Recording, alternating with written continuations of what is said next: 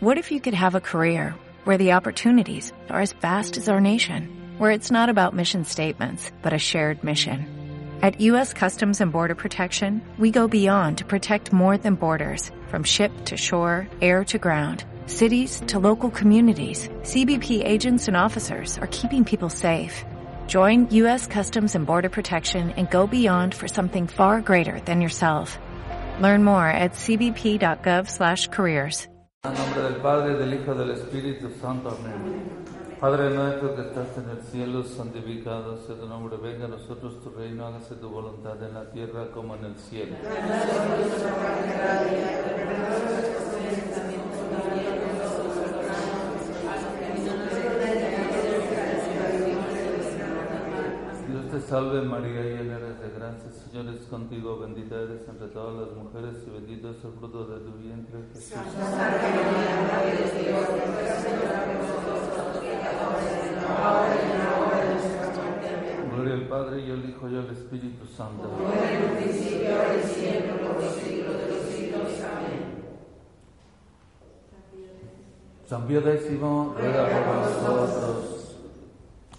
Esposa del Espíritu Santo, cúbrenos con tu manto.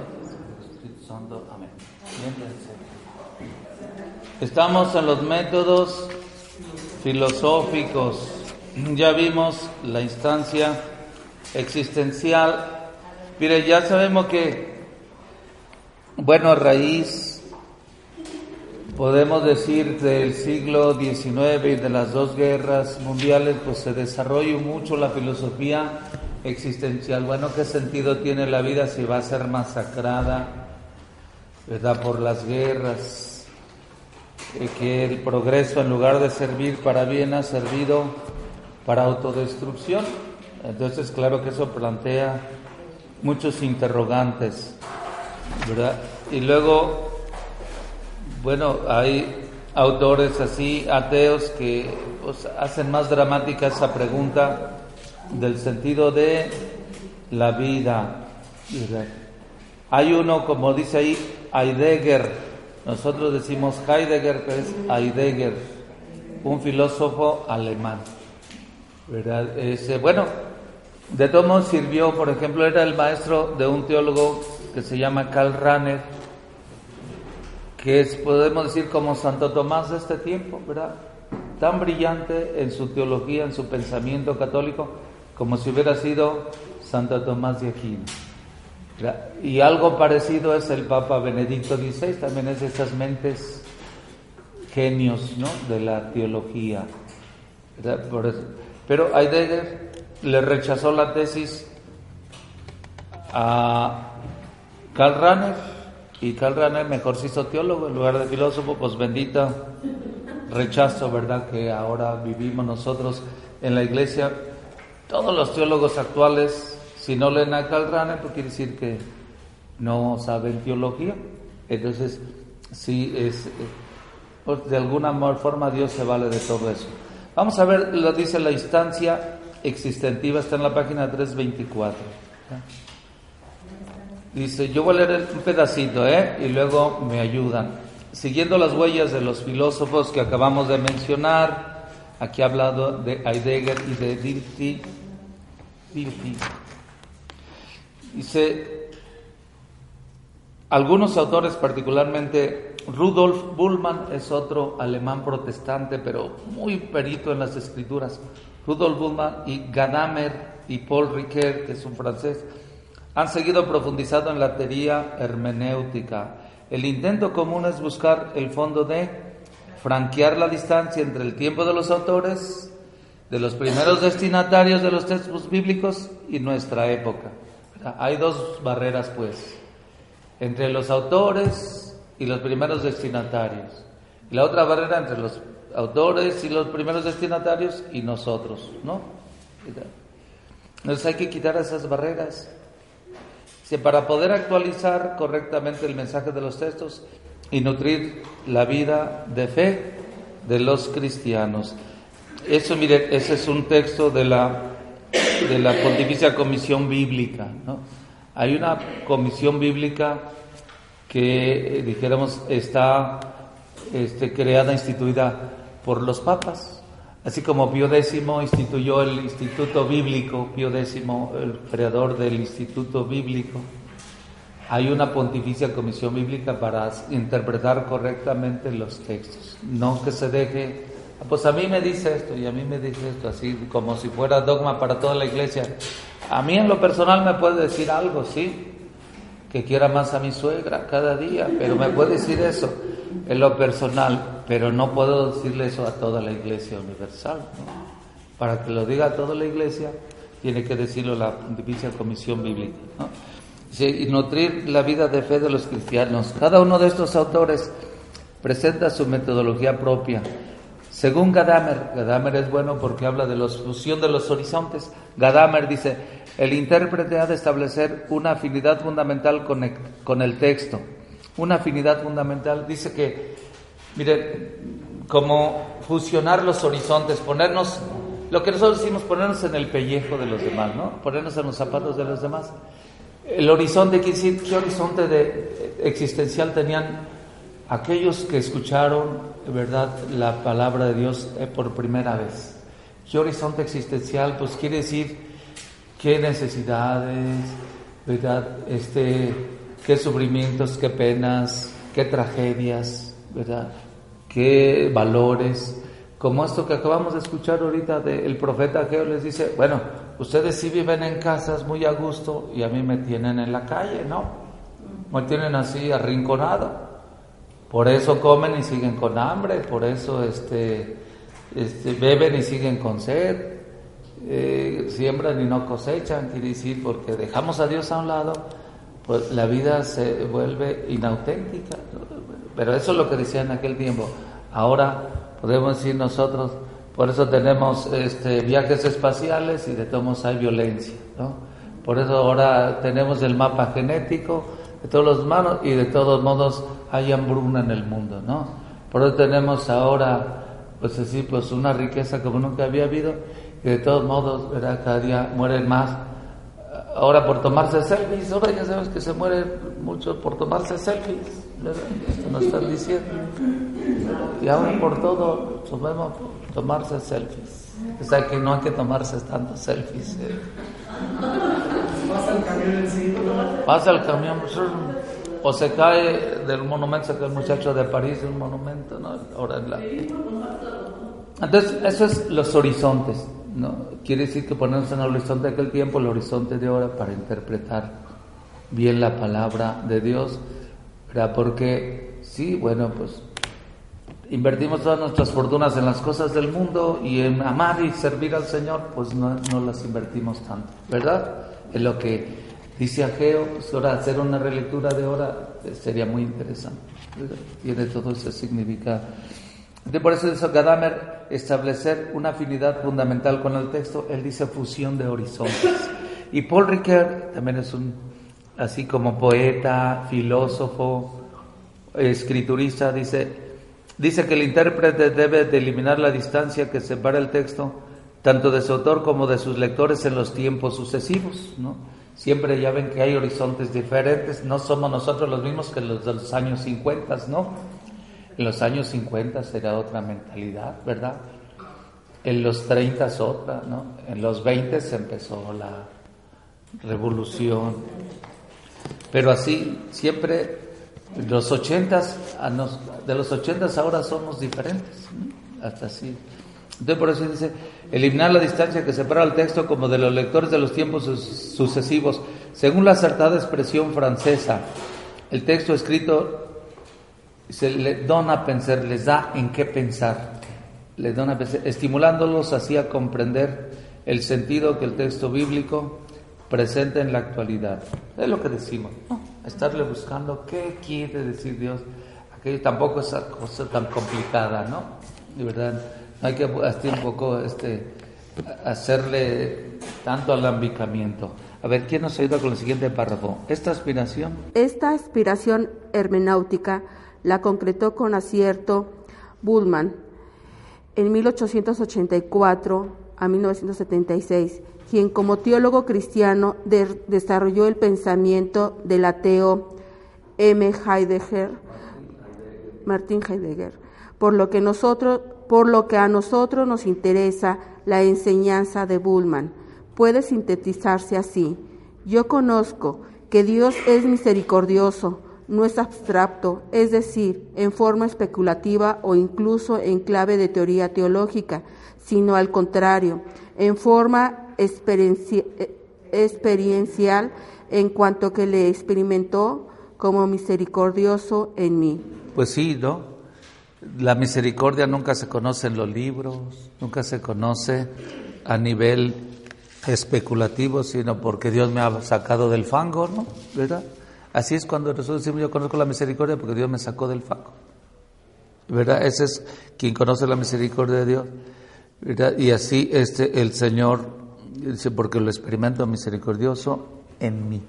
Es lo que decíamos, nadie se quema con la palabra fuego, sino hasta que le ponemos. ¿Quién se emborracha con la palabra vino? Nadie. Hasta que lo tomamos. Como aquella poesía, ¿se acuerdan de este? Es que ya no soy del vicio, ¿no? Aquel hombre que tomaba y tomaba y luego hablaba con su esposa difunta. Entonces un día el niño también se puso a tomar y el señor lo quería golpear. No, dices que quiero hablar con mi mamá como tú cuando toma, toma. Aquel niño pues y dice ya no soy del vicio. El niño tomó porque quería hablar con su mamá, ¿verdad? Pues sí, así, o la película esa de Marcelino Pan y Vino, que le dice, pues yo quiero ver a mi mamá, pues ándale, vente, ya, vas a ir a ver a tu mamá. Así es la experiencia de la misericordia. Por tanto, el saber cristiano no es algo especulativo o atemporal o pasado. Al contrario, es aceptar el acto de gracia que Dios realiza. Y también un acerto teológico es verdadero no porque exprese un contenido atemporalmente válido, sino porque da respuesta al problema de la situación concreta del momento, es decir, a la historicidad y a la existencialidad del hombre. De ello se sigue que el texto bíblico solo lo comprenderemos definitivamente cuando hayamos visto con toda claridad las posibilidades de la existencia, es decir, todo el poder ser que se manifiesta lleno de vigor en el existir del hombre. No se da, pues, una comprensión del texto bíblico fijada de una vez por todas, ya que avanza paralelamente a la apertura del hombre a su propia existencia. La comprensión de la Biblia reviste un carácter dialéctico, porque ha de conquistarse siempre de nuevo. Sí, lógico, ya sabemos que la Biblia es inagotable. Decíamos que un mismo texto hoy me puede decir a mí una cosa, mañana me puede decir otra cosa según este, mi situación, ¿no? según mi estado, según mis circunstancias. No solo mi estado afectivo, sino mi estado existencial, por eso, ¿no? Existencial no solamente es lo afectivo, sino también es lo económico, también es lo higiénico, también es lo sacramental, también es lo social, también es lo político, todo eso es lo existencial, ¿no? También es, así dijéramos, lo ideológico, lo mental, lo espiritual, lo subconsciente, lo inconsciente, todo eso es lo existencial, para tener en cuenta todo eso, para poderle así comprender. Se reviste un carácter dialéctico que se ha de conquistar siempre de nuevo. No es necesario, por tanto, considerar las escrituras como huesos de sepia unidos por el tiempo, es decir, como testigos del pasado irrecuperables en nuestro presente y que por tanto no nos dice nada. En efecto, el texto bíblico, al condensar los problemas fundamentales que el hecho mismo de existir ha planteado al hombre, vela y a la vez desvela de modo con que el pasado comprendió su propia existencia e insinúa el modo en que debe y puede volver a comprenderla en el presente. Este encuentro entre la historia y nuestra propia historicidad, Bullman lo califica como existentivo. Existentivo, fíjense que ese, ese es el término, encontrar lo que era la historia de aquel tiempo y lo que es nuestra historia. Eso es lo existentivo, ¿no? Pues inventan esos términos. ¿Cómo?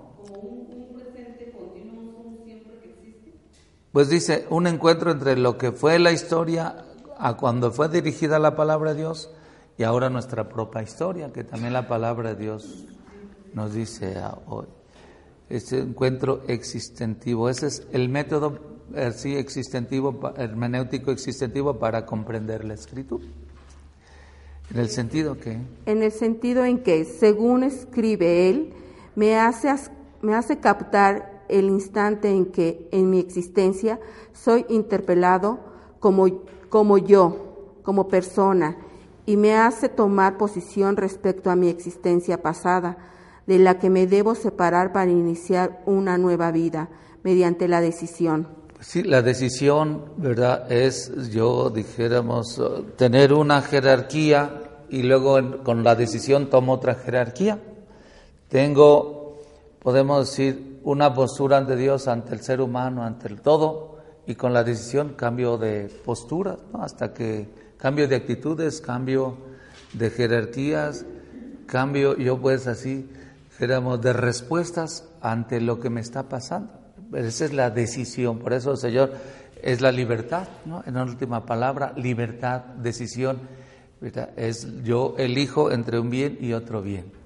Padre, yo creo que sí es meritorio de este doctor Bullman porque llega a revolucionar un poco más el interés, ¿no? Yo creo que el, Jesús histórico eh, permite verlo también a través de la historia y no solamente en lo que mucha gente a veces lo, digamos, lo clasifica espiritualmente. Entonces, Bullman, eh, aunque no nos guste pues, por la reacción cristiana, yo creo que sí metió a muchos eh, teólogos a, trabajar, ¿no?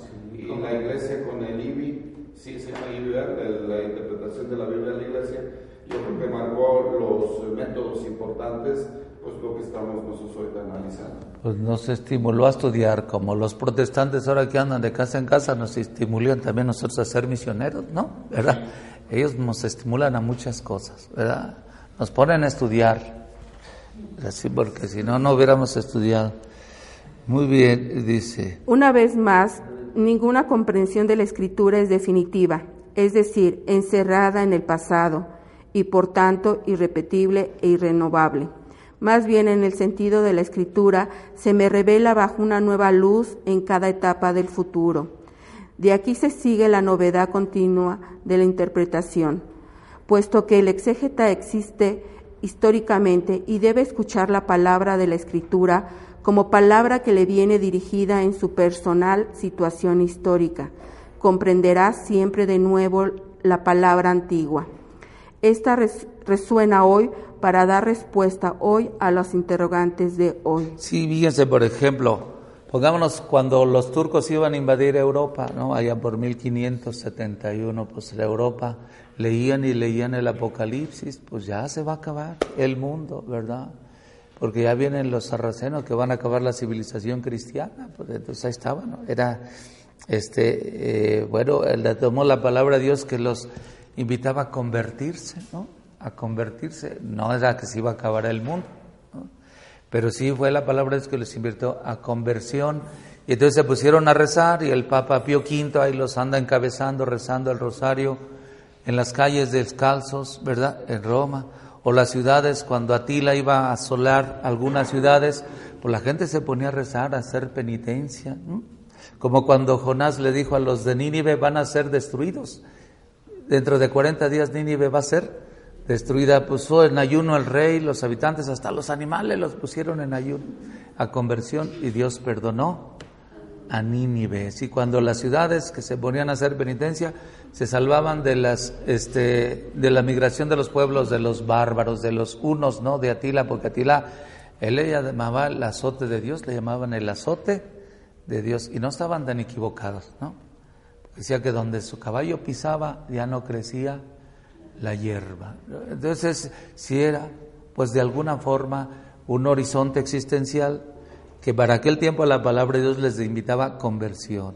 ¿verdad? No, ahora nos invita a conversión porque pues ya Rusia y Estados Unidos ya están de la guerra por las armas que va a poner nucleares en Alemania, Estados Unidos. bueno, bueno, siempre de todos hay que estar en oración, ¿no? En oración, en oración. Una pregunta, esto aquí que Bullman, que dice que ninguna comprensión de la escritura es definitiva, sino que es irrepetible y renovable, porque este, mucho tiene que ver con la historia de la persona que está teniendo, y va a recibir un mensaje propio para mi persona. Pero esto como que contradice un poquito, como él es cristiano, contradice un poquito la, literatura de los mismos cristianos, porque ellos interpretan las escrituras como recetas.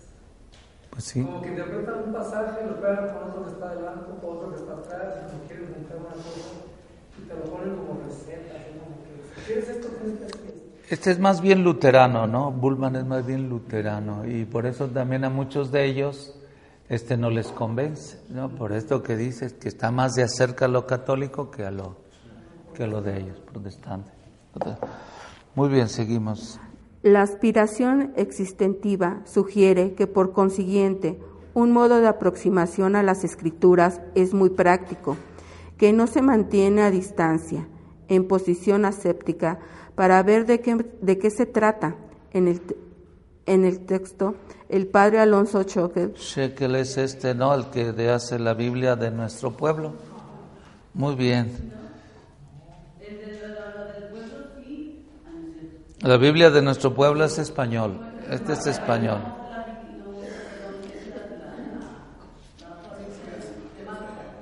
Sí. La Biblia de Juan Gotzels, el padre Gotzels, Luis Gotzels, pero es de Luis Alonso Shekel.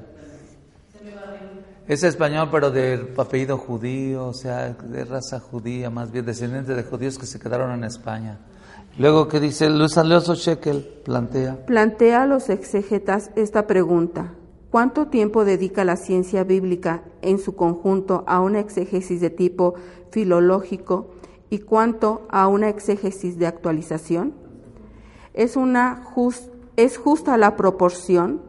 Los hombres nos piden pan y nosotros les ofrecemos un puñado de hipótesis sobre un versículo del capítulo 6 de San Juan. Ya ven que San Juan en el versículo 6 habla el discurso del pan de vida en la sinagoga de Capernaum. Si los hombres nos piden pan, nosotros les damos hipótesis sobre un versículo del capítulo 6 de San Juan. ¿Verdad? Imaginen. Pues así que le está diciendo que la interpretación de la Biblia no es para nada más una así erudición así enfermiza, sino para responder a lo que yo estoy, a mis sufrimientos de ahorita, ¿no? necesidades y requerimientos. Nos pregunta sobre Dios y les ofrecemos tres teorías sobre el género literario de un salmo. Tienen sed de justicia y nosotros les proponemos una disquisición etiológica etimológica, perdón, sobre la raíz de Sedak. Sedakah quiere decir justicia en hebreo, ¿no? Entonces nos tienen sed de justicia, sobre todo podemos decir aquí los grupos marginados y les da una disquisición así etimológica sobre la raíz de Sedakah, en lugar de decir, ¿verdad? Cómo la escritura está favoreciendo que se viva la justicia, ¿no? que sean beneficiarios de la justicia. Ahí está. Seguimos al revés. Al revés, el lector de la Biblia queda comprometido con su entera verdad de hombre y de creyente. Se le invita a tomar postura con respecto a la palabra, a tomar su decisión existentiva con relación a su vida. Precisa Bullman expresándose con un antiguo refrán latino, tu arres agitur, tu arres agitur se trata de tu cosa. literalmente eso quiere decir res, quiere decir cosa. Pero decir se trata de ti. Tu arres agitur se trata de ti, o sea, la Biblia está hablando de de ti. No, ay, este versículo le queda bien a mi cuñada, a mi concuña, a mi vecino, a mi marido. Este versículo, ¿verdad?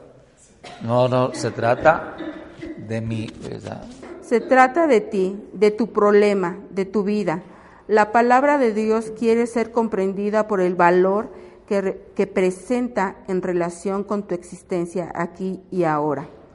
Esta aspiración responde a la problemática que viene indicando con expresiones hoy repetidas y tendente, tendentes a demostrar que la lectura de la Biblia debe ser no delicada, sino agresiva. Agresiva. ¿Se acuerdan que dice Pablo en Hebreos? Bueno, aunque a lo mejor dicen que no es carta, no es de San Pablo, dice, la palabra de Dios es una espada que penetra, que pone al descubierto las intenciones del corazón.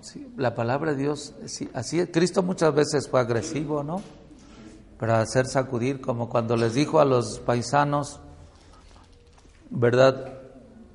Seguramente me dirán, médico, ¿verdad? Cúrate a ti mismas aquí los refranes que has hecho.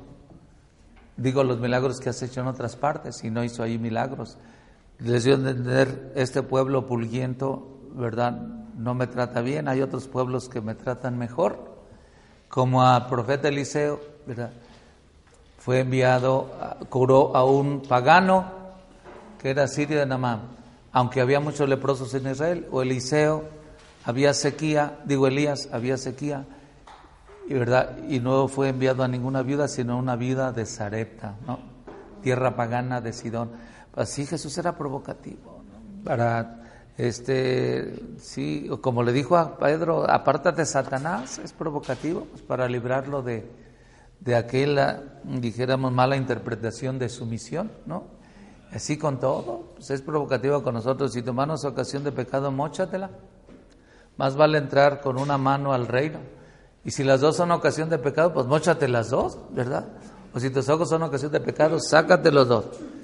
¿Para qué quieres dos ojos en el infierno? A mejor sin dos ojos en el cielo, ¿no? Y así el Señor es muy provocativo. Era siempre, para, así la Biblia también tiene que ser una lectura agresiva, ¿no? Provocativa, es decir, tal que...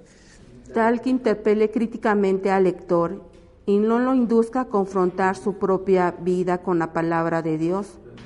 Cuando esto se da, la palabra divina no raras veces responde en crisis al lector oyente y le incita a tomar la decisión existencial de que, la, de que habla Bullman. Fíjense, la palabra Dios pone en crisis la vida. Por ejemplo, ya ven San Francisco con un versículo que oyó en el templo, así, pues su vida cambió, ¿no? O San Antonio Abad oyó un versículo, oyó una lectura de la Biblia. ¿Qué le sirve al hombre ganar el mundo si pierde? dejó todo, vendió todo y se fue. Y así, ¿verdad?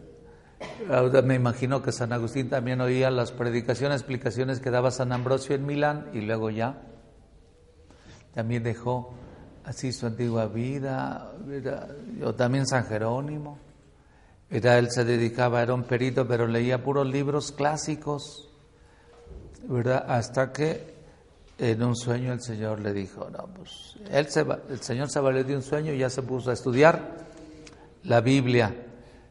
Incluso, mire, si hasta otros libros ponen en crisis, hay un poeta, Rubén Darío, ¿no? que escriba a Kempis lírico, leyendo la imitación de Cristo de Tomás de Kempis, dice que le amargó su vida.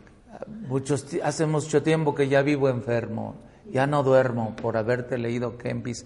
Es que el Kempis así también es puro comentarios de estos versículos del Evangelio. Usted ha leído la imitación de Cristo de Tomás de Kempis, pues sí, hasta los poetas, hasta estos libros ponen en crisis, con mayor razón la, la Biblia, ¿no? se pone en crisis al lector incita a tomar decisión existencial. Esta manera de insistir. Esa manera de insistir recuerda no poco la óptica voluntarista y dramatizante del mundo evangélico protestante. La lección divina responde a una búsqueda de crecimiento en la fe, la esperanza y el amor, más que a una provocación de crisis en el lector de la Biblia, aunque ciertamente esto puede darse y se da, y es útil. Sí, no es lo que busque primero la, Biblia ponernos en crisis, sino hacernos crecer en fe, en amor, esperanza. En efecto, al empujar hacia, hacia compromisos concretos y a una revisión actualizada, la lección lleva también consigo la posibilidad de que se produzca una crisis. Pero la lección divina es, sobre todo, un camino guiado por presupuestos propios, como la fe vivida en la comunidad eclesial y a la luz del Espíritu.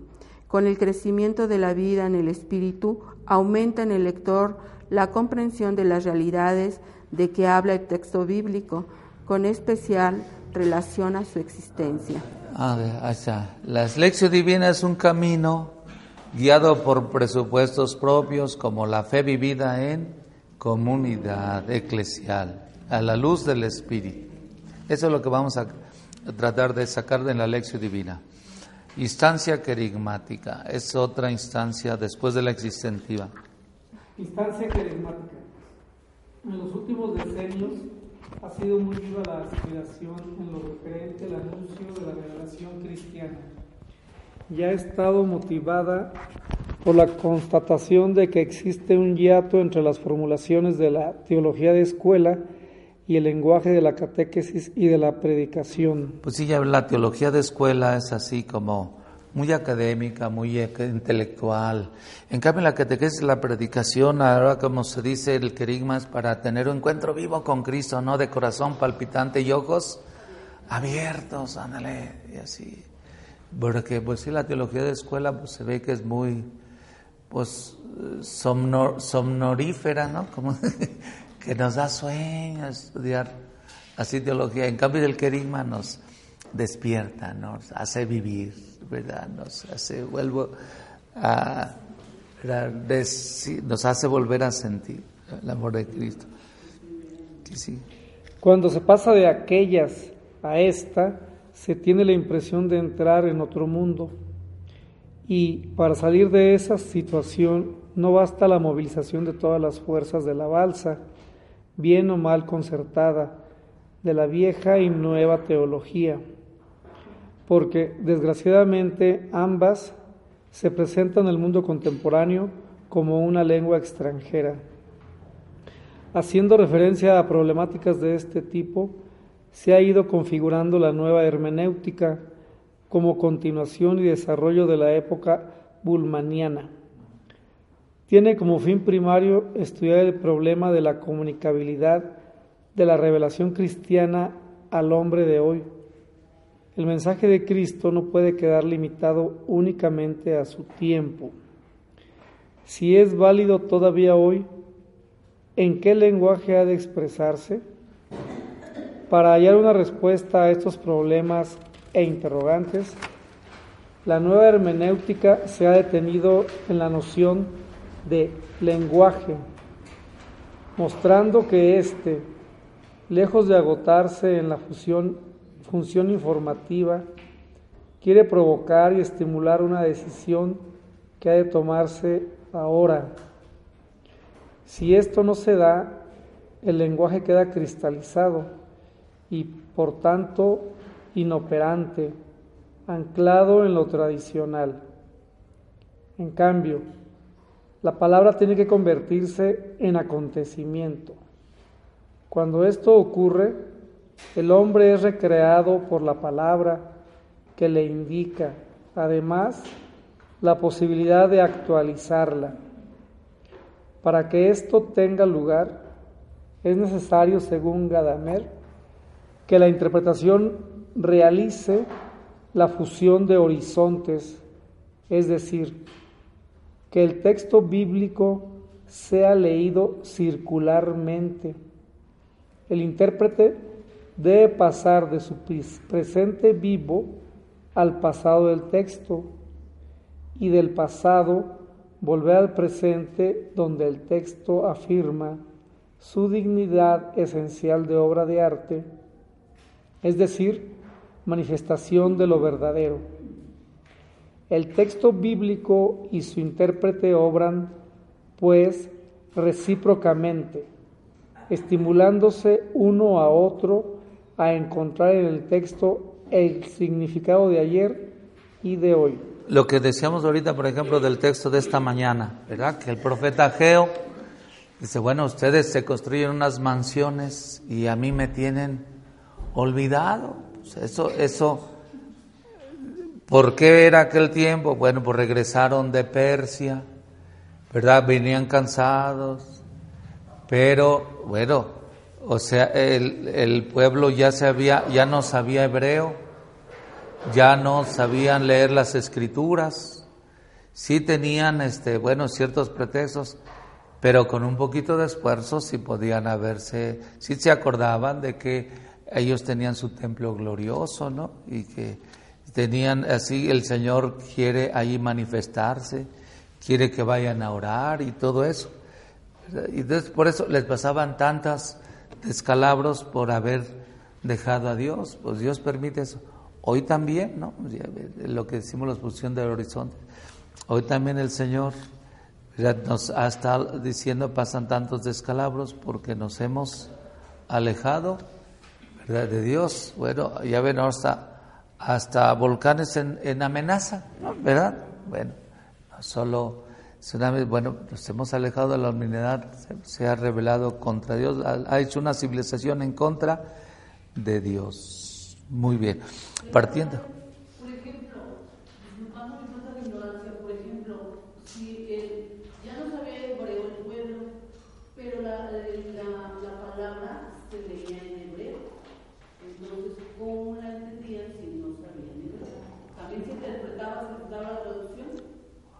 No, lo que pasa es que los escribas son los que les empezaron a enseñar otra vez, ¿verdad? A este, por eso dice que la palabra de Dios fue dirigida a Esdras, ¿verdad?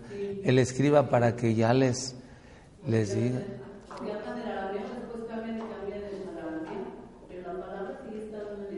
Sí, tuvieron que volverse a poner a hacer escuelas para que aprendieran el hebreo y el arameo para poder entender, ¿verdad? Hebreo y arameo son muy parecidos para, para que volvieran a entender este, la, la Biblia, a poder leerla, a volver a recordar, ¿verdad? Pues dije el mensaje de Dios, pero también que hicieran su templo, ¿verdad? Que necesitaban un centro de referencia para, para el pueblo, de, de identidad para el pueblo. Bueno, eso era en aquel tiempo. Ahora Dios no nos dice construyanme un templo, ahora nos está diciendo otra cosa, que lo busquemos más a Él.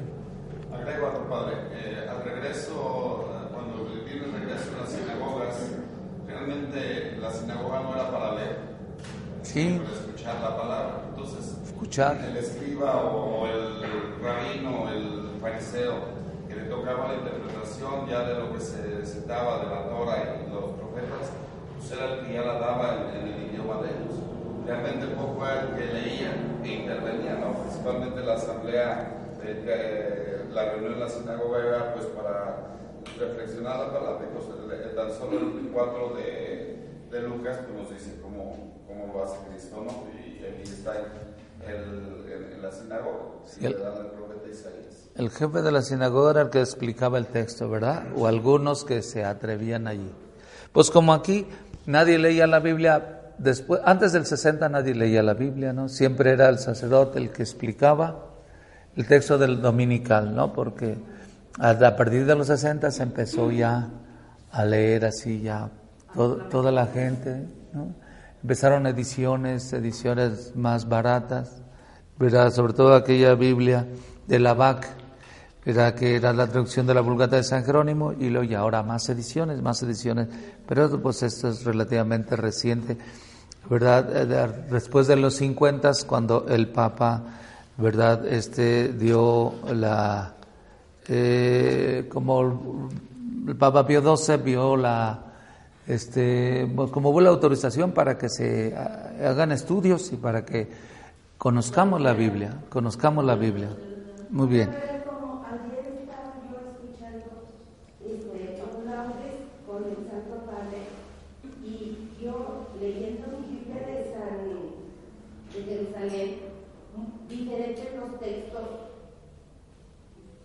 Sí, es que uno son los textos litúrgicos y otros son los textos estos de, éramos científicos. El texto litúrgico es más libre. Bueno, seguimos, partiendo de reflexiones de este tipo. Partiendo de reflexiones de este tipo, G. Evelyn ha precisado que la palabra de Dios, aunque no se diferencia en muchos aspectos de cualquier otra palabra, se caracteriza, sin embargo, por el hecho de ser la única que expresa totalmente la verdad del hombre y de las cosas. Solo ella es veraz, veraz, para que el hombre se haga también veraz, es decir, para que vea con objetividad el sentido de la existencia y la realidad del mundo. Debe recibir la luz de la palabra. Ahora bien, esto sucede en el mundo, que por consiguiente es el lugar donde la palabra ha de hacerse viva. Pero miren, junto con esa predicación carismática de la palabra, se juntó la corriente neumática, ¿ven? Ya ven que los pentecostales empezaron en Estados Unidos a hacer mucha oración al Espíritu Santo, pues fue también providencial, ¿no? No es en la Iglesia Católica donde se inició mucho la oración del Espíritu Santo, entonces junto con esa presión carismática, más oración al Espíritu Santo, entonces ya por eso ahora se hace más vivo este, dijéramos, encuentro, este nutrirse de la palabra de Dios. ¿Podríamos decir que ellos ayudaron realmente al conocimiento, o sea, como católicos, a introducirnos en el Espíritu Santo? Claro, claro, nos pusieron la muestra, ¿no? Nos arrastraron a los católicos a que busquemos al Espíritu, que lo invoquemos. Sí, los pentecostales. Pero la palabra se ha hecho acontecimiento y éste ha dado vida al texto. Hoy solo conocemos la palabra a través de él. Hay que tratar por consiguiente de que con el apoyo del texto la palabra se convierta nuevamente en palabra, es decir, exprese y anuncie la realidad del hombre tal como verdaderamente es. Esto se verifica mediante la proclamación de la palabra la predicación cristiana, en la que aquella encuentra de nuevo su propia eficacia, la fuerza vivificadora y renovadora de la existencia del hombre y del mundo. Puede ocurrir que esta concepción del poder intrínseco de la palabra sea consecuencia de una excesiva acentuación de su ser, verbo de Dios, según una visión repetidamente afirmada, sobre todo en el protestantismo. Sea como fuere, la aspiración carismática enseña que la lección divina no agota su propia función en la escucha personal o incluso comunitaria del mensaje bíblico. Ciertamente, ya en este la palabra se hace viva de nuevo, sin embargo, exige también ser sembrada nuevamente. Santiago 1:21 para que pueda realizarse. Colosenses 1, versículo 25, en todo hombre, ya que está destinada a todos para persuadirles a que emprendan un camino, de fe. De fe, a que viva plenamente su vida, ¿verdad? Plenamente su fe. Bueno, seguimos la instancia dialógica. Instancia dialógica. En nuestro tiempo es igualmente viva la existencia de entrar en diálogo con la palabra divina. El mismo Vaticano II presenta la divina revelación como un diálogo mediante el cual Dios, en su gran amor, habla a los hombres como amigos y mora con ellos. ¿Se acuerdan de esa, la Dei Verbum, verdad? La constitución Dei Verbum, así dice, Dios quiere entrar en diálogo. Eh, Dios quiere interactuar, hoy diríamos, ¿no? Con el ser humano. De esta inspiración. De esta aspiración se hizo intérprete hace algunos decenios a nivel de investigación hermenéutica E. Fush, subrayando que Dios manifestó su amor en Cristo y que Jesús vivió hasta las últimas consecuencias la disponibilidad del amor. Saben que el Papa Pablo VI incluso dio una encíclica sobre el diálogo, ¿verdad? Ecclesiam Suam sobre el diálogo, puro diálogo, diálogo, diálogo, diálogo, Y todavía no lo hacemos, ¿no? Más bien somos monólogo, monólogo, todavía. Papá dice diálogo, diálogo, diálogo. Muy bien. La manera neotestamentaria específica de expresarse es el lenguaje del amor. Contemplándolo desde esta nueva óptica, el Nuevo Testamento puede considerarse como una especie de manual de hermenéutica en cuanto que nos estimula a usar nosotros también la lengua de Jesús. Ya el lenguaje humano crea una afinidad, una proximidad, una comunión. El que me ama, al hablarme, me invita a permanecer junto a Él. Con mayor razón, el lenguaje de Dios es lenguaje de amor, puesto que Dios es quien ama. Dios es amor. En la primera de Juan capítulo 4, versículo 8. Por tanto, uno de los presupuestos para comprender el lenguaje de Dios en las Escrituras es la armonía. Solo quien capta el texto de la Escritura como lenguaje de alguien que le ama, llega a la comprensión de ese texto y mediante ella a la auténtica interpretación del texto y de sí mismo. ¿Ya ven? Solo que entienda que es alguien que me está amando el que me está hablando, ¿sí? Y que me ama no con un amor cualquiera, ¿no? Sino con un amor infinito, gratuito, más incansable, ¿verdad? Con un amor de gratuidad, con un amor así más que maravilloso. Además que nosotros nuestras palabras son muy limitadas, ¿verdad? Pero el amor de Dios es más que maravilloso, más que great, dicen los americanos, ¿no? Más que, más que todo, más que nuestro lenguaje, ¿verdad? Pero, eso, pero solo lo que capta así que es... pero qué difícil es, por ejemplo, cuando, bueno, yo me acuerdo cuando íbamos a, a, a llevar la palabra, o sea, cuando fuimos a llevar el querigma a colonias completamente este, desprotegidas, se puede decir, desprotegidas de amor. O sea, no de, a lo mejor desprotegerse de cosas materiales es más fácil que desprotegerse del amor. Porque cuando uno ve y les dice pues que verdaderamente Dios los ama, ¿verdad? Ellos no lo entienden y dicen, ¿cómo me estás diciendo que Dios me ama de la situación en que estoy? O sea, ¿tú cómo me puedes hablar del amor si yo no lo he recibido, si yo nunca lo he sentido, si yo nunca... Entonces cuando uno dice, es que no te has dejado amar.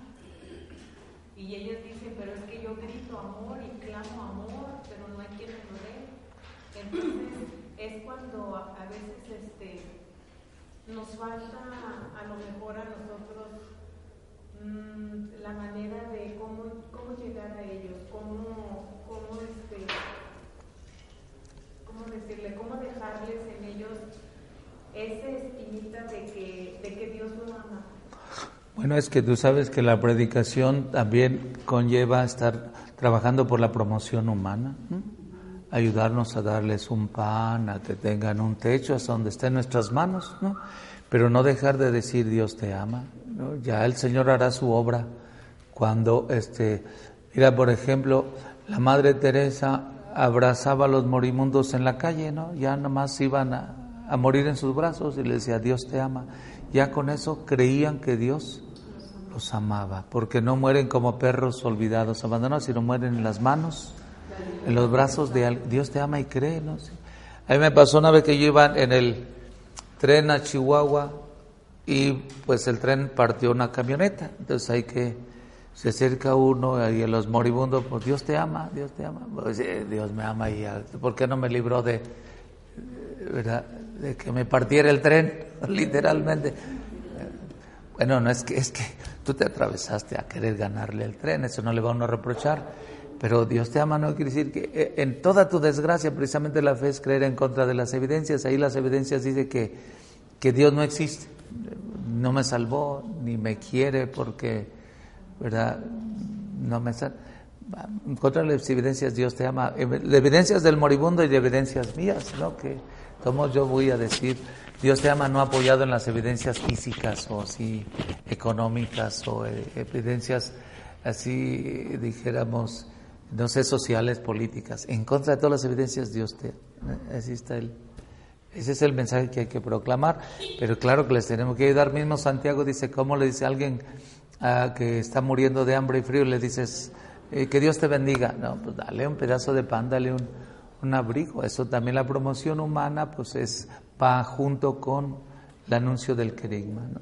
Pero, no sé. pero él se refería, padre, no a que le faltara comida, comida paz de o hecho. algo, sino que yo le pregunté, bueno, aparte de, de tu mamá, ¿quién te acuerdas de alguien más que te haya abrazado, que te haya dicho que te Mm. ama? Nadie. Entonces, este, yo le dije, bueno, ¿me permites darte un abrazo?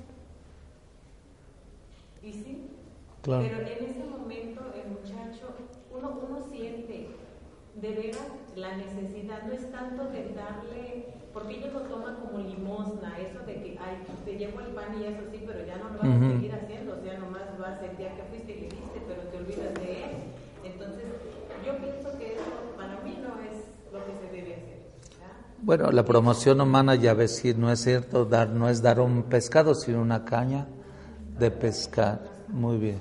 Sí, ese, ya le digo, cuando ya se dejó abrazar y todo, o sea, además también que cambia su rostro, cambia su, no sé, su expresión. Incluso ese muchacho me dijo en esa ocasión, dice, voy a buscar ayuda con el padre. Y el padre andaba con nosotros, ¿eh? él llegaba a las casas a donde llegábamos. Y ya uno le decía y llegaba el padre a hablar con ellos. Pero sí, son, son colonias donde, donde verdaderamente hemos tenido olvidadas a esas personas. Bueno, mucho.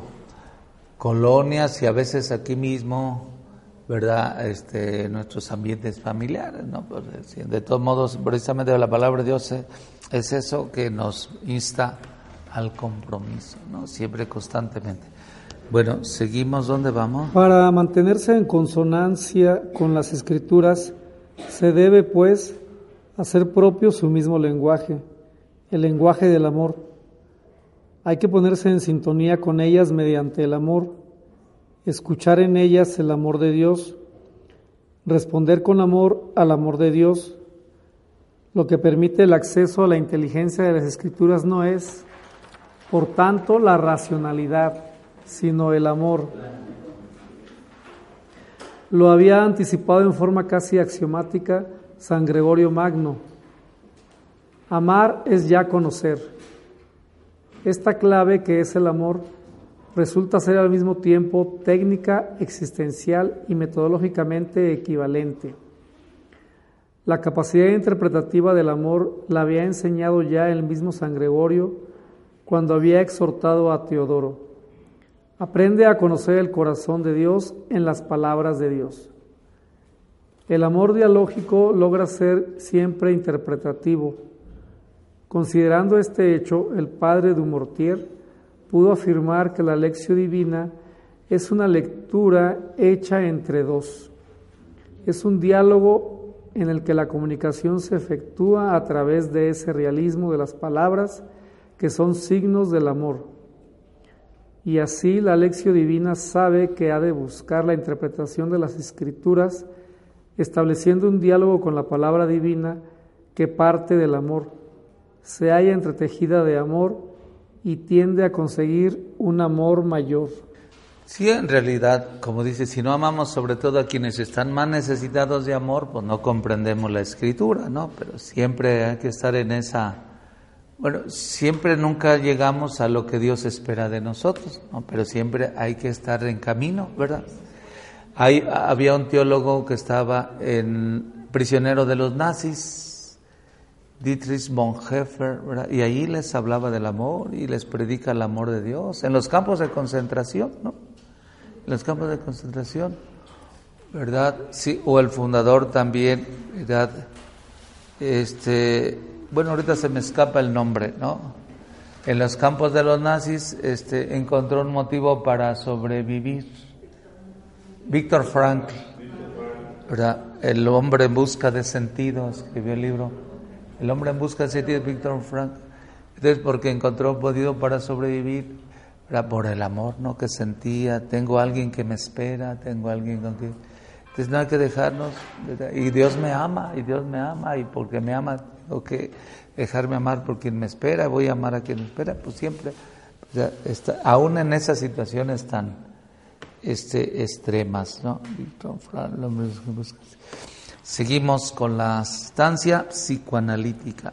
También es otra forma de buscar la interpretación de las escrituras desde la óptica del psicoanálisis. Instancia psicoanalítica. Entre los grandes progresos logrados por las ciencias humanas en los últimos años, ocupan un puesto relevante la psicología y el psicoanálisis. Los estudiosos los han aplicado también a la interpretación de la Biblia, partiendo de las reflexiones hechas con anterioridad por filósofos, lingüistas y estructuralistas, quienes se esforzaron por construir una hermenéutica del símbolo.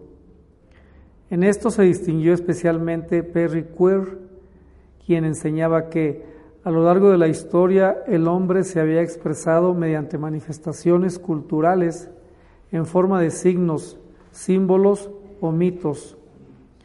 Estos presentaban dos caras, una vuelta hacia atrás, hacia el propio origen, y la otra mirando hacia adelante con el fin de madurar al hombre, la una hacia abajo, la otra hacia arriba la una vuelta hacia la crisis, la otra hacia el denouement o solución de la crisis. Sí, sí hay mitos en la Biblia. Mira, eso de la manzana de Adán, pues sí es un mito, ¿no? Pero es un mito inspirado por el Espíritu Santo. Porque en realidad no es que le dijo Dios, no te comas esta manzana, fue otro tipo de orden que le daba Dios, pero pues se expresa por medio de ese, ese mito, ¿no? ¿verdad? Mito eh, literalmente significa mentira, ¿no? Pues por una persona mitómana es la que nomás está diciendo mentiras. Ya no voy a comprar zapatos, mi vida, ¿verdad? Ya no voy a comprar blusas, no voy a gastar. Sin referencias a nadie. ¿eh?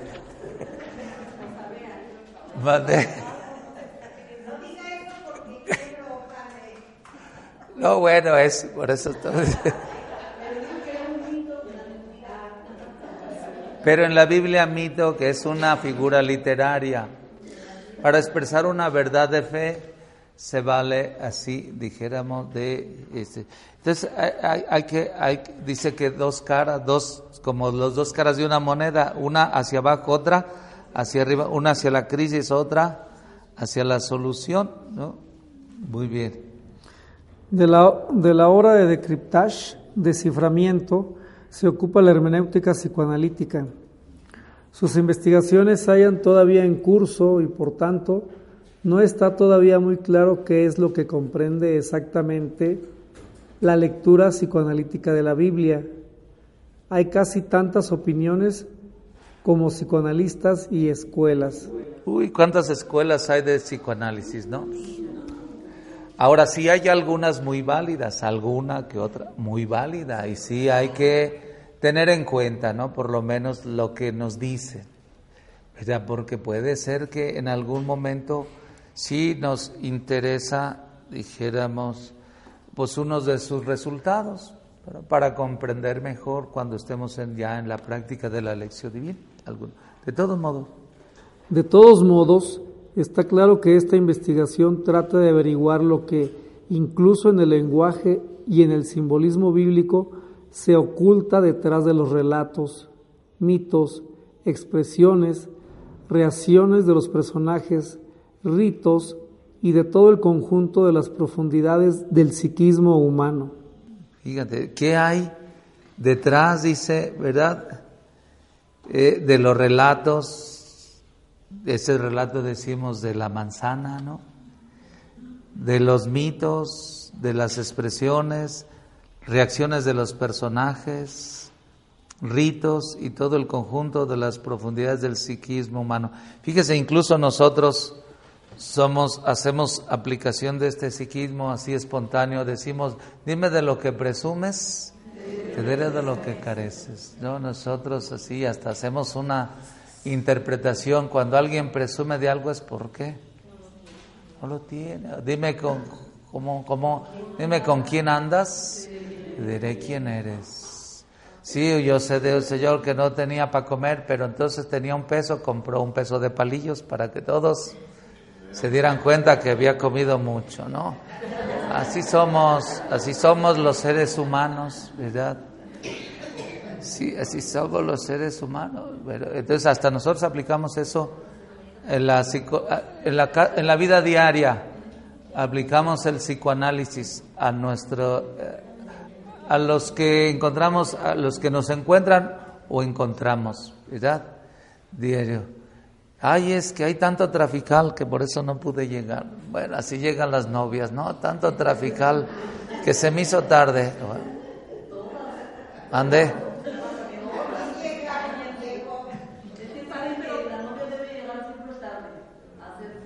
Bueno, por esta es la psicología, ¿no? De que se quieren hacer, se tiene que hacer del rogar para que no descubran que ya le anda por casarse. Pues ahí está, ¿no? Y hasta nosotros aplicamos eso, ¿no? En la vida diaria. Eso lo aplicaban también en tiempos de Jesús. ¿Se acuerdan la parábola de las diez vírgenes, no? El novio se tardaba, tenía que dar burros, camellos, sacos de trigos, borriles de aceite a cambio de la novia y se hacían del rogar para que no vieran que se les andaba de deshacerse de la novia, ¿no? Ya, no. Pero así pasa en el no, está bien, ¿verdad? Está bien, la mujer tiene que hacerse del rogar, ¿no? Hasta las gallinas se hacen del rogar, ¿no? Pues anda el gallo ahí persiguiéndolas, corren, corren, corren, y ya después, ándale pues.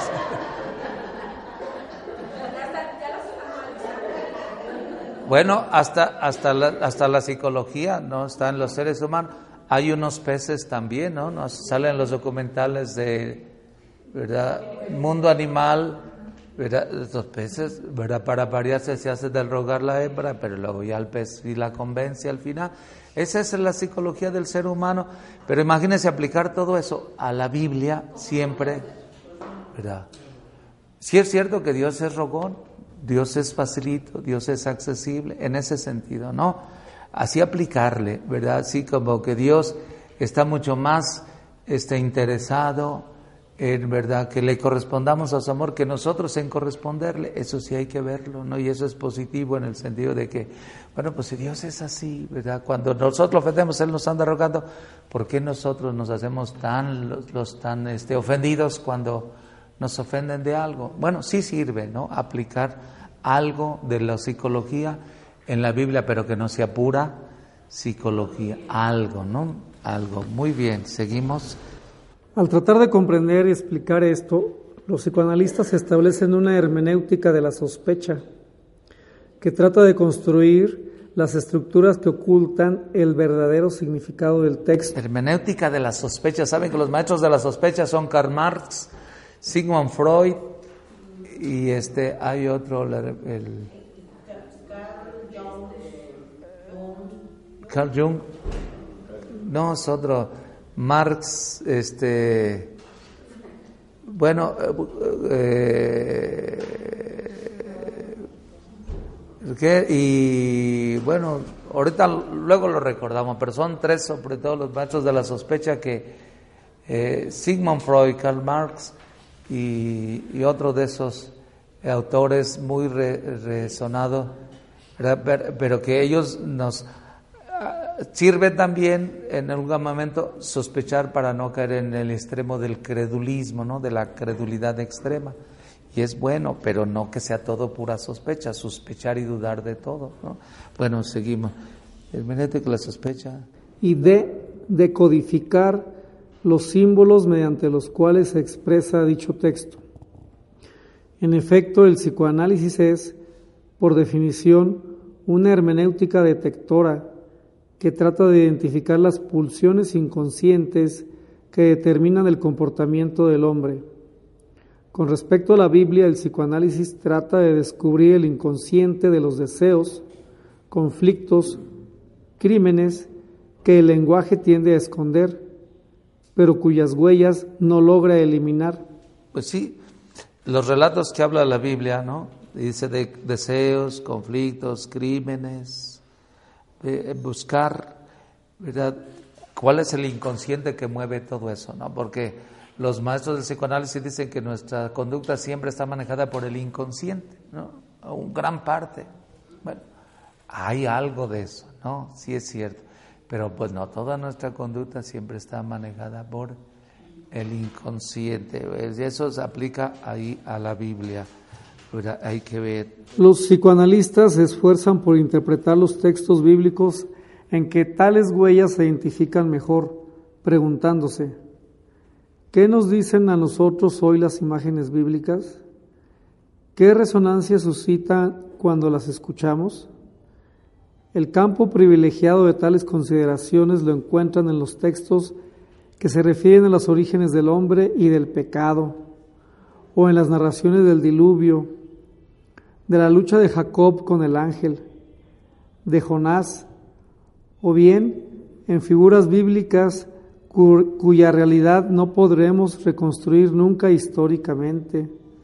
Moisés, Elías, Raquel, Lía, Sansón, Pablo, o también en relatos como el nacimiento virginal de Jesús, la bajada a los infiernos, la resurrección, la ascensión al cielo, o en conceptos antropológicos paulinos, confrontar Romanos capítulos 6 y 7, tales como yo y nosotros, carne y espíritu, querer y hacer, en los que se anuncian puntos esenciales del desarrollo psíquico del hombre. Imagínense estudiar, por ejemplo, la figura de Moisés psíquicamente. Bueno, él, ¿por qué quiso, o sea, que, Dios no le habló? que él se le ocurrió liberar al pueblo, ¿verdad? Eso es lo que psíquicamente... Moisés, ¿por qué quiso hacerse libertador del pueblo?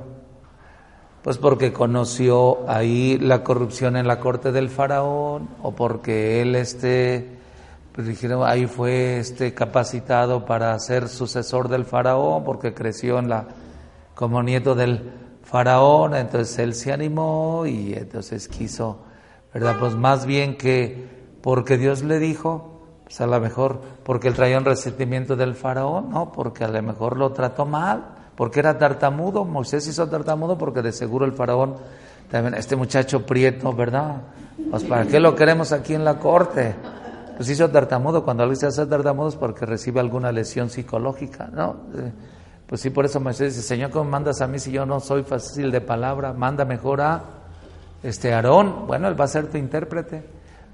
Pero tú vas a ir a hablar eh, mi nombre. Escogió Dios un tartamudo, imagínese, para hablarle al faraón. Entonces, claro que el psicoanálisis puede decir, pues Moisés por resentimiento con su abuelito, órale, vamos a sacar al pueblo. Nosotros ya sabemos que no, no, eh, fue Dios el que quiso sacar al pueblo y se valió del menos apto de Moisés, un tartamudo. No, pero ya ve que, para que veamos que no fue Moisés, en cuanto mató al primer egipcio, sus mismos este, hebreos lo quisieron este, denunciar, se le enojaron. Bueno, ¿quién te puso a ti entre juez, entre nosotros? Y luego el faraón, ah, pues ya sabía que este era mi enemigo y el faraón lo buscó para matarlo, ¿no? Porque mataste a un egipcio, ya quería el pretexto, ¿no? Para este, matar a... ¿Sabes lo que hubiera pasado ahí en la corte del faraón. Imagínense, si así como hacer eso, Elías, ¿por qué mató a los profetas, 500 profetas de Baal? Porque les tenía envidia, ¿no? Y entonces se los mandó matar a cuchillo y entonces sugestionó al pueblo con su personalidad, porque era un hombre así austero, ¿verdad? De palabra fuerte, de fuego. Los sugestionó, los hechizó, los este, manipuló, les lavó el coco y entonces hizo que mataran a los 500. Pero no, fue orden de Dios, ¿no? Y así como eso, pues todos los demás relatos.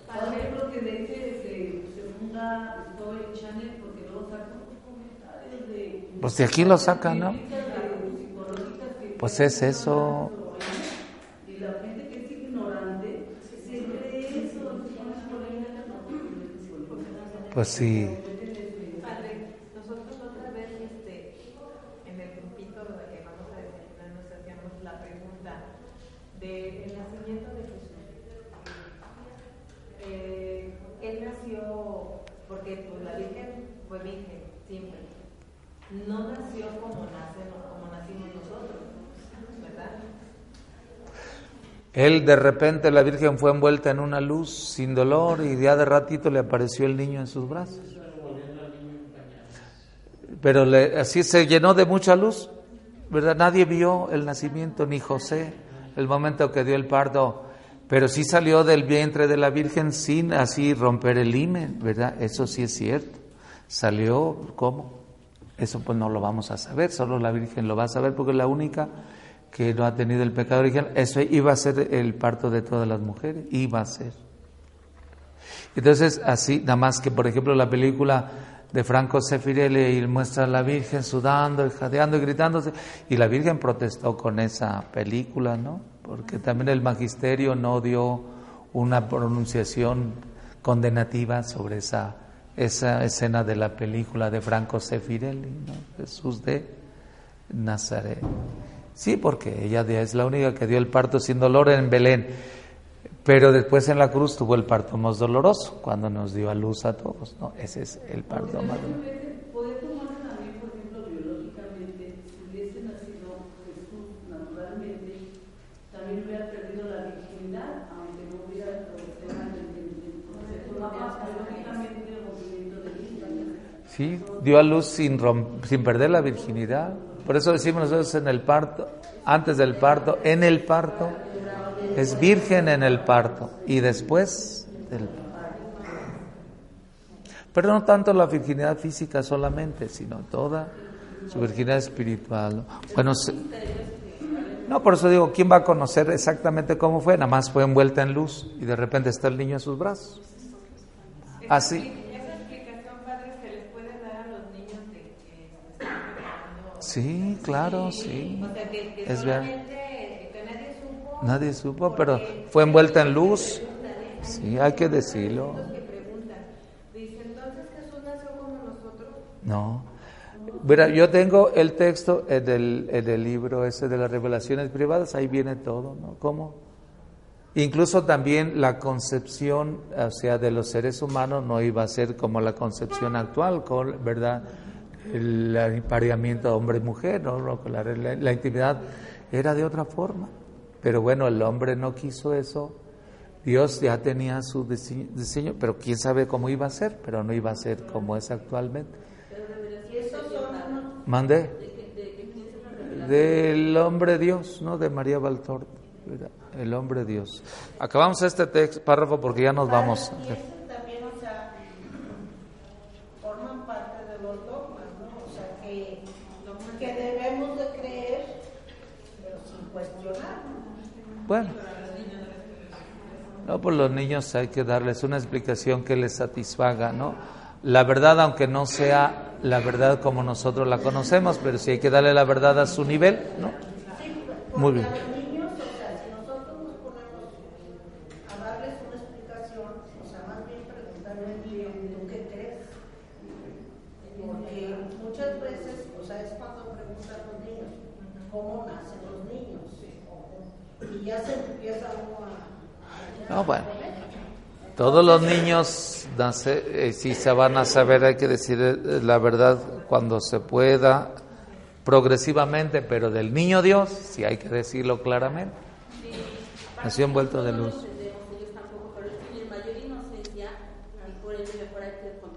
Sí. Bueno, seguimos, aunque este que vamos vamos en Aunque este tipo de hermenéutica esté expuesto al riesgo de olvidar el carácter histórico del mensaje de la Biblia que garantiza a este el valor del acontecimiento único, sin embargo, aporta un enriquecimiento porque los textos escriturísticos pueden ser comprendidos mejor en cuanto a experiencia de vida y reglas de comportamiento. Por eso, esta hermenéutica lleva una nueva comprensión del símbolo. El lenguaje simbólico permite manifestar zonas de experiencia religiosa no accesibles al razonamiento puramente conceptual, pero que tienen, no obstante, un valor para la cuestión de la verdad. Se puede incluso subrayar la necesidad de llegar a un estudio interdisciplinar llevado en común por exégetas y psicólogos o psicoanalistas. interdisciplinar. A fin de comprender mejor el significado de los ritos del culto, de los sacrificios, de las prohibiciones y de explicar el lenguaje de la Biblia rico en imágenes al alcance metafórico de los relatos de milagros. La fuerza dramática de las visiones o de los mensajes apocalípticos. La aportación específica de la hermenéutica psicoanalista consiste no tanto en des- describir el lenguaje simbólico de la Biblia cuanto en comprender su función de revelación y de interpelación. Sí, sirve algo, sí, sirve algo, pero no vamos a reducirnos a eso, porque por ejemplo muchos psicoanalistas dicen de los relatos, por ejemplo, de expulsión de demonios, que nada más estaba un tenía una cierta enfermedad mental, ¿no? Alguno. Seguimos. Esta forma de acercamiento. Esta forma de acercamiento a la escritura responde al deseo de la lección divina de entrar en la profundidad de la palabra de Dios, no solo para comprender mejor el mensaje que ésta nos dirige, sino también para conocernos a nosotros mismos a la luz de esa palabra. Con toda razón enseñaban los antiguos maestros de espíritu griegos que cada uno de los frutos de la lección divina es la diacrisis. Diacrisis. La capacidad de percibir las oscuridades que hay que disipar en nosotros a la luz de la palabra divina, las zonas de sombra que cada uno lleva en su corazón. Y, sin embargo, la lección divina debe vigilar atentamente para evitar el estancamiento en reflexiones de carácter puramente psicológico, que la llevarían a escuchar las palabras del hombre más que la palabra de Dios. Pues sí, ese es el riesgo, ¿no? Nos, o es palabra de Dios o es palabra del hombre, sí. Pues muchas gracias por su asistencia. En nombre del Padre, del Hijo, del Espíritu Santo. Amén. Hola, buenos días, mi pana. Buenos días, bienvenido a Sherwin Williams. ¡Ey! ¿Qué onda, compadre? ¿Qué onda? Ya tengo lista la pintura que ordenaste en el ProPlus app. Con más de 6.000 representantes en nuestras tiendas listos para atenderte en tu idioma y beneficios para contratistas que encontrarás en aliadopro.com. En Sherwin Williams somos el aliado del PRO.